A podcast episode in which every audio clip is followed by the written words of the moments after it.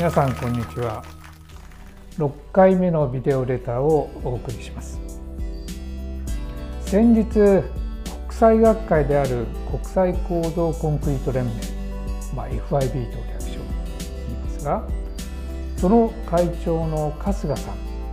春日さんは三井住友建設の副社長でもあります。と対談を行いました。春日さんはアジアでは珍しい国際学会の会長です。まあ、国際学会多くの国際学会は設立の経緯や活動度の大きさから欧米から会長が出る場合が普通です。そういう意味ではアジア、まあ、その中の日本からの会長という意味では特筆すべき例であると考えています。また春日さんは、まあ、学会という場です。場の会長なんですけれども大学関係者ではないんですね。民間の技術者でありこれは国際的な技術者としての資質活躍がその学会の場で高く評価された結果であると思います。対談においておきましては春日さんがまあ、具体的に世界で高く評価される、まあ、コンクリート橋梁技術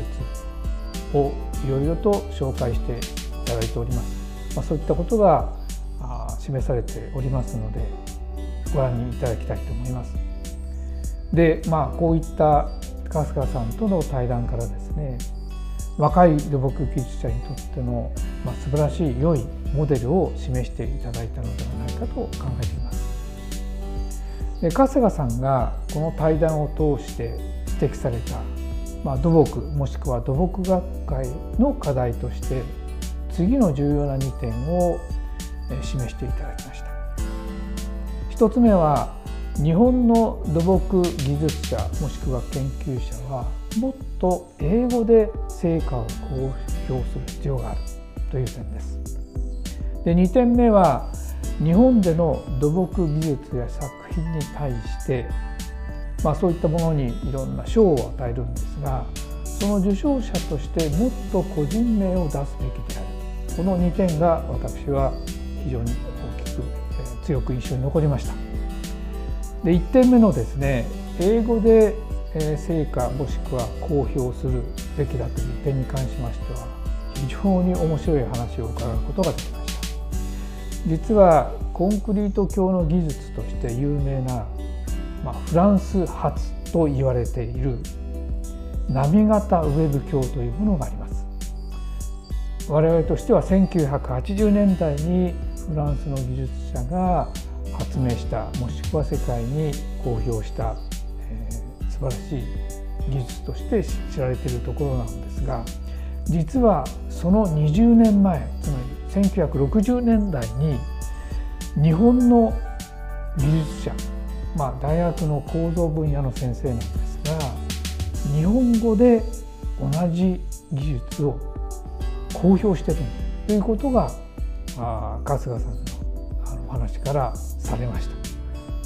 でなぜその技術が世界で、えー、知られていなかったか。それは明確でありまして日本語での公表しかしていなかったですね。まあ、これは非常に重要な点で日本語でしか公表していないとそういうことが起こるということです。で逆にですねあの日本語だけじゃなくて英語でも公表された昔の著名な先生がいます。まあ、私のコンクリート分野の先生なんですが英語で、えー、公表したために今でもですね多くの英文の文、えー、論文の中で後藤クラックという言われ方をして参照されています。非常に引用回数の多い論文であります。まあこれもですね英語での公表がいかに重要であるかを示している、えー、顕著な例であると。思います